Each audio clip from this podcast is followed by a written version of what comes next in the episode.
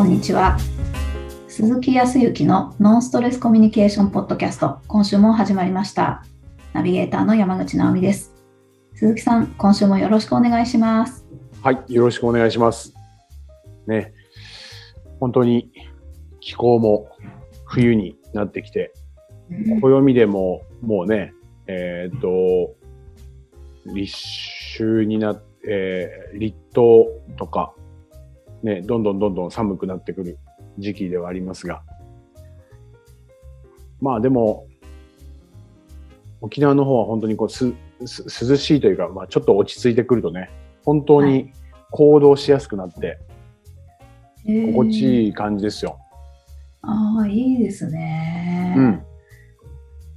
やっぱりね、暑い時には、暑いのは暑いでね、日差しが強くて、いわゆるまあ常夏とは言わないけど、おとそれはそれでね、何かものすごく心地よさを感じるけど、この気候の変化が沖縄も、ここに来てちょっとあると、いかに夏は力が入ってたかってことがわかるね。へえ。やっぱ暑いって、ぐーって力が入るじゃない？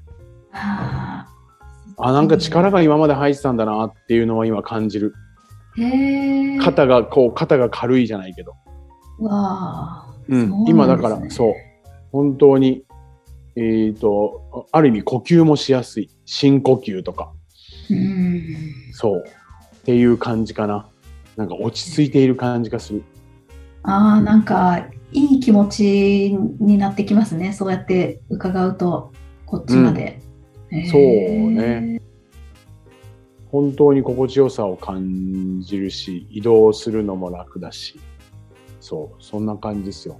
今、このやっぱり10月から11月、12月の頭ぐらいまでっていうのは、沖縄の、沖縄県の人たちは来るんだったら一番この時期が本当に過ごしやすいのにねっていう。えー、そうなんですね。うん。ね、県外の人で、まあ僕も当然県外の人間だけど、やっぱり沖縄には暑さとかね、そういうものを求めているから、はい。夏っていうようなイメージだけど、実は今が過ごしやすくて、へすごくいい感じですよ。うん。そう、うんとね。まあ、それでも夏場はクーラーとかもガンガンガンガンかかってるから、そんなに暑いところって、外に出れば暑いけど大丈夫なんだけど、えっと、最近ちょっとあの焼肉を食べることがありましたね。いいいですね。そう。い焼肉屋さんもさ、その、なんていうの、えっ、と、焼きながら食べるじゃない？はい。あのスタスタミナをつけるために夏焼肉食べるのもいいんだけどこっちはまあステーキのお店が多いけどね焼肉屋さんよりもでも暑いからさ焼肉屋さんに行こうってあんまり思わないんだよね 外で暑くて中まででも暑いみたいなうんででもねこのね11月になってからはね、うん、焼肉屋さんに行きたいと思って。あ、いいですね。そうそうそう。あの焼肉屋さんに行きますよ。本当。えー、ただ多分東京、もうかんうんとそうだな、えっ、と、本州に比べると、ステーキ屋さんの方が多いんでね、うん。肉といえばステーキっていう感じだから、えー。はい。焼肉屋さんの方が少ないようなイメージはある。へえ。うんうん、だけど、おと、まあ、当然のことながらチェーン展開している。沖縄県だけでのチェーン展開しているところもあれば、うんうんまあ、全国組織のところもあるよね。うんうんで、個人店もあるけど、うんもう焼肉が美味しい。ああ、いいですね。食欲の秋ですね。本当ですよ。うん超美味しく、そう。あの、まあ、それでも、ご飯、昔だったらね、焼肉には何が必要ですかって言ったら、まあ、僕の息子なんかもね、絶対にライス大盛りみたいな感じね、っていうイメージなんだけど、ちょっと前まで僕もそうでしたよ、本当に。はい。だけど今はご飯食べないね、肉を楽しもうと思っちゃうね、本当に。あ、そうですか。うん。別あの無理に炭水化物を控えてるわけではないんだけど、あんまり食べようと思わないから。うんだから本当肉を楽しむみたいな感じで楽しんでいますよ。美味しいですね。焼肉いいね。改めてああの美味しさが染み渡ってくる季節なんですね。そうですよ。ね、えっ、と、まあ今週ではないけど、来週の放送日がですね、多分、えー29日になると思うんです次回の放送分がね、今回の放送分。それこそに肉の日ですから。ああ、本当ですね。また、本州とは違った肉のが、うーんと、根本的に何か違うかっていうとそうでもないけど、やっぱり呼び方とか、あとはそのやっぱステーキも種類が多いんでね、うん、本当にいいと思いますよ。ぜひ沖縄に来た時にはステーキもそうだけど、でも焼肉もいいかな。うーん。遊びに行きたいです。ごめん、そうしてたらなんか食べ物の話になったらもう一個行きたくなったんだけど、インチュラーダって知ってる？えー、何ですか？インチュラえっ、とね、多分ね、メキシコとかあっちの食べ物だと思うんだけど、たあの、はい。沖縄には多いんだけど、おと、タコス屋さん、うんうん。タコスってあるじゃない、はい。そういうところにあるんだけど、インチュラーダって言って、えっ、と、中がチーズでドロドロになっていて、そこに、えっ、と、なんていうかな、ミートソースおがかかってて、そのチーズをくるんでいるのが、そうだな、柔らかいタコスの生地みたいな感じなの。ドロドドロドロ、ドロドロ系なのね。はい。食べ物なんだけど飲み物みたいな感じ。えー、超美味しい。でもこれはね、調べたら東京とか、はい、ちょこちょことどこの地域にもあるんだけど、は沖縄行ったらタコスもいいけど、インチュラーダーがいいね。い。えー、いいですね。はいまあまあ、そう。あの、タコスとかは沖縄ファーストフードのところもあるけど、結構、ちょっと変わった食べ物があるから、そこら辺を試すのもいいと思いますよ。あーぜひぜひ。チェックしてみます。はい。美味しそう。そうまあ、そその中で、あの、今、あの、沖縄の方で、えっ、と、いろいろと、お研修というか、勉強会といったところ、ずっと本当に展開をさせていただいてるんですけど、はい。はい。あのー前回はね、えっ、と、営業の方の、はい、同行とかをやっているっていう話もしましたけど、はい。で、その中で、あのー一つ、うんとファーストフードのおチェーンのお、はい。お研修を今、沖縄の方で、その店長さんたちの、この、研修、まあ、勉強会というかね、はい、コミュニケーションをもっともっと要は、こう、よりいい形で取っていくことによって、その、お店の中の雰囲気であるとか、はいはい。当然接客接遇とかもそうなんだけどここは接客接遇というよりかはあ以前に社内的なコミュニケーションがうまくできなかったらお客さんともできないよねみたいな感じ。で、えっ、とこの秋からね10月ぐらいからスタートをして、はい、沖縄のいろんな地域の人たちが店長さんが来て毎回研修を。でその時には最初オンラインだったんですけど今はね、えー、と少し、えー、と集まることもできるようになったのでリアルに。ああ、させていただいてるんですけど。えー、社内研修っていうか、社内のコミュニケーションですか？うん、社内のコミュニケーション。と社員さんとか、えーアルバイト、パートタイマーの人たちともっとより良い関係性を築けば、はい、そう、一体感とかね、はい、ああ、いいですね。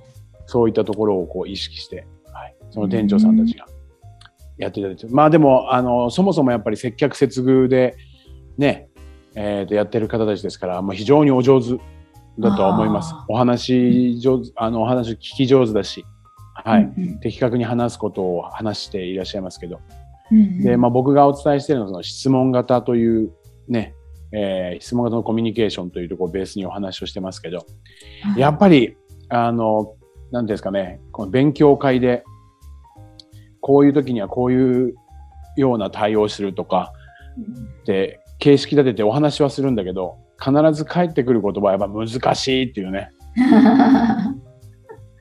うん。難しいっていうなんかちょっと不快なこう、不快というかね、まああんまり心地よくない。いや、でもなかなか難しいですよね。うん。へえ、そんなプロの方々でもね。そうですね。うん。何気ない日常でも会話して、その中でもできていたりとかするんだけど、改めて、うんと、そうだな。あの、僕らはお伝えをする側なので、テキストとか、まあ時には書籍みたいなものををベースにお伝えしていくと、やっぱり受けていただく方って、うんと、真剣に受けようとするからね。うん。まあ、一語一句じゃないけど、やっぱりきちっとやろうっていう方たち、本当に真面目な方はね、そこまでするんだけど、そういう方に限って難しいっていうよね。ええうん。あまあ、かといって、いい加減な人が簡単ですっていう、うんそそれはイコールじゃないけど、はい。だけど本当に、うーんと、さっきの夏じゃないけど、肩に力が入って熱いっていうような感じに力が入ってしまって、緊張しちゃうとかね、そう。はいはい。何かをしなければならないとか、こう言わなければならないっていう、ちょっと囚われた感じ。うん。そう、そこに一旦は、まあ皆さん、僕自身もね、当然いろいろと、えっ、と、学んだりとか、いろんな講座とかに出た時を、それを実践する時ってやっぱり力入るから、それはまあ致し方ない部分で通る道だとは思うんですけど、うんうん。もうそうなってくると、もう力が入っちゃうんでですね、頭の中は、あー飛んでしまったりとか、意識していることが整理がでできなくなっちゃうから、うんわけわからないし、で言ってることも、ね、やってることも、わけわかりません、みたいな感じになっちゃうことが多いですね。もうそれは、こうこう講師の鈴木のせいだろうって言ったら、まあ、その確かにその通り、まあもうどうもすいませんっていう感じなんだけど、うん。なのでね、往々にして多いのは、うーんと、やっぱり、えーっと、インプット、教えてもらったこととか、まあ、僕らががお伝えしたことを受け入れるときに、はい。ものすごく、うんと、100%を目指しちゃうんだよね、やっぱ。うんうん。まあ当然みんなさん、やるからにはね、できたい、完璧にしたいって思ってるだろうから、たはいだそれが逆にプレッシャーになったりとかもするんだろうけど、うん。どうしてもその100%を目指すと何をするかって言ったら、はい。はい、答えから言うとですね、考えすぎてしまうということですね。わあ。そう。うーん、そうか。うんそう。考えすぎてしまうわけですよ。確かに。あれもこれも、まあ、うん、ありますもんね。なんか考えると改善しなければって思ってることとか、うん。自分の注意点とか、うん。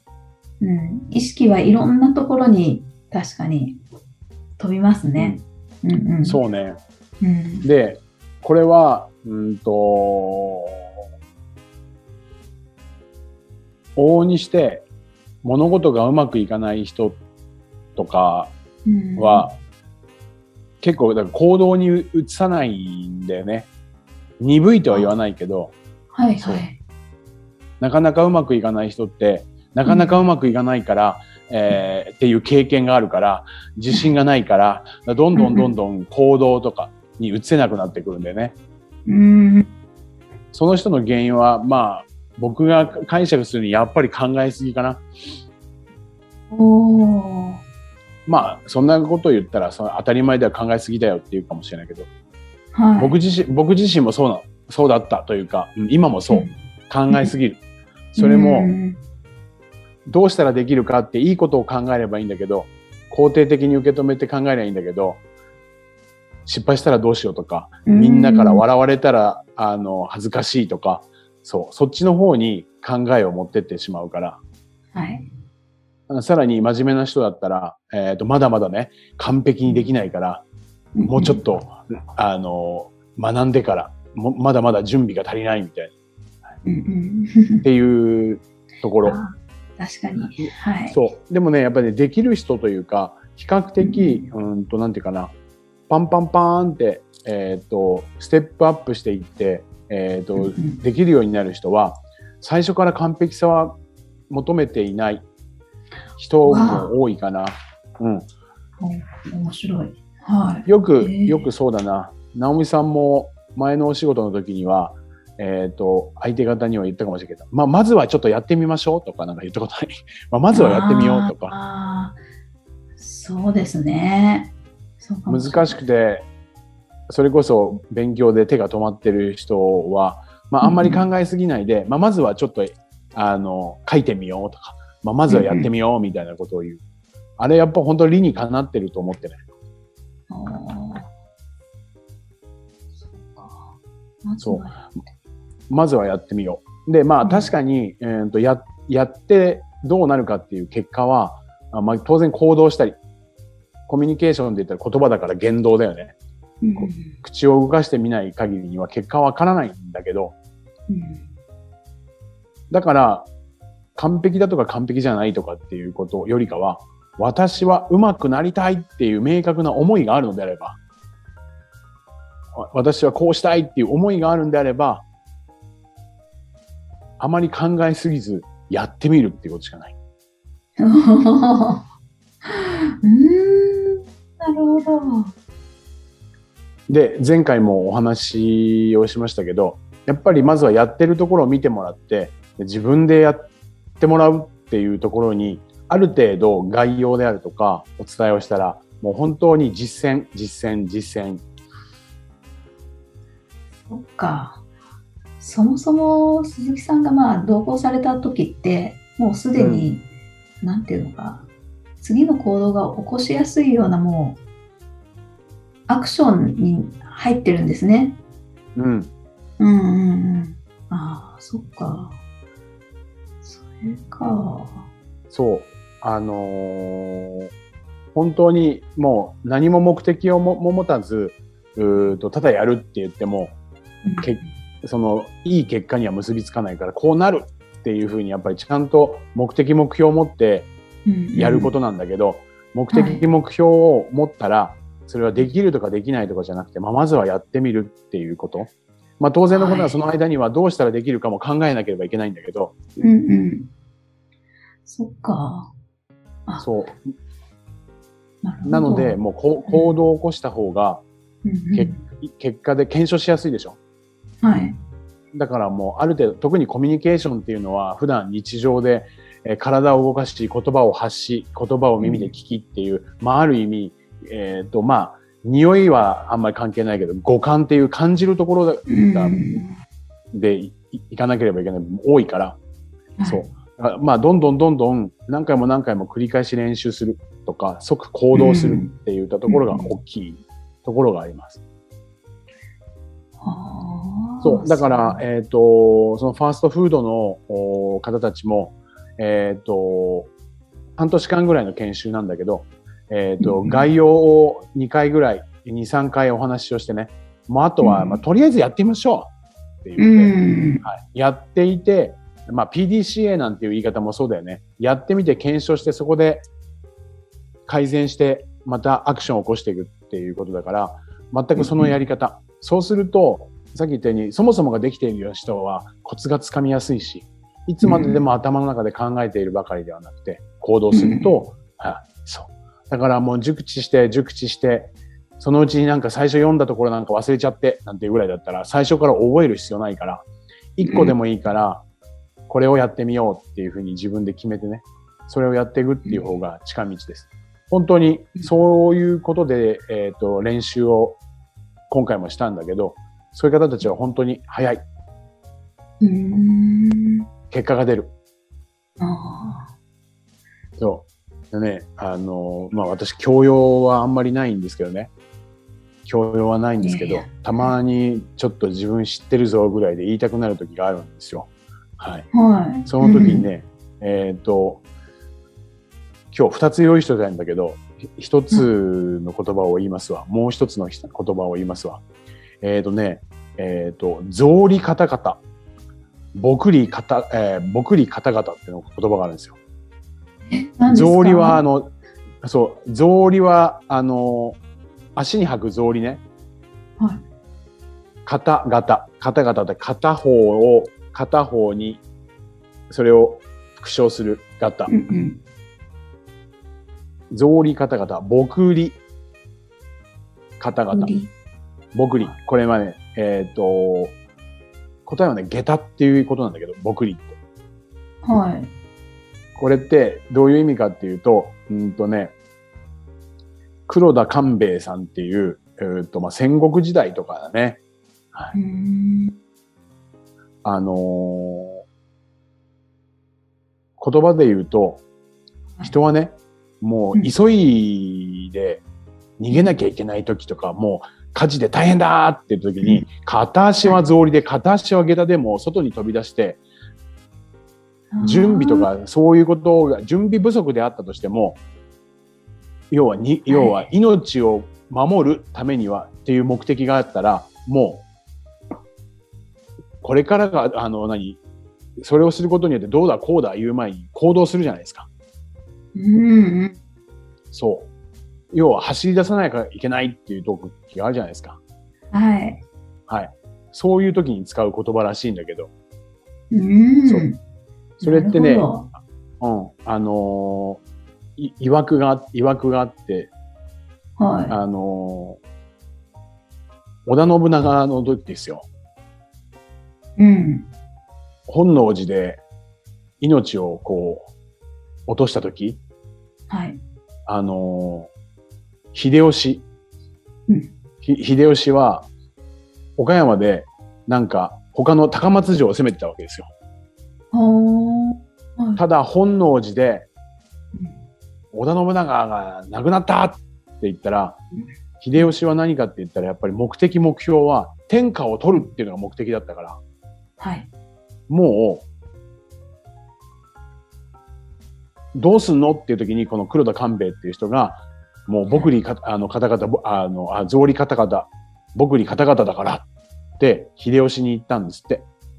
ええ何かっていうと、とにかく、とにもかくにも、何、な、なまあ、いろいろあると思うけど、あなた天下取りたいんだったら、う早く行動しなさいよっていうようなイメージで言ったらみたいよ。ええそう。その結果、要は、本能寺に一番乗りした人間は天下を取れるっていうこと。うんうん。特に何よりも目的は、天下を取る。で、うん一番にえー行けば天下は取れるっていう目標があったから、もうそれに向けて、なんか200キロぐらい岡山からあったらしいんだけど、5日間で走り、走りまくって、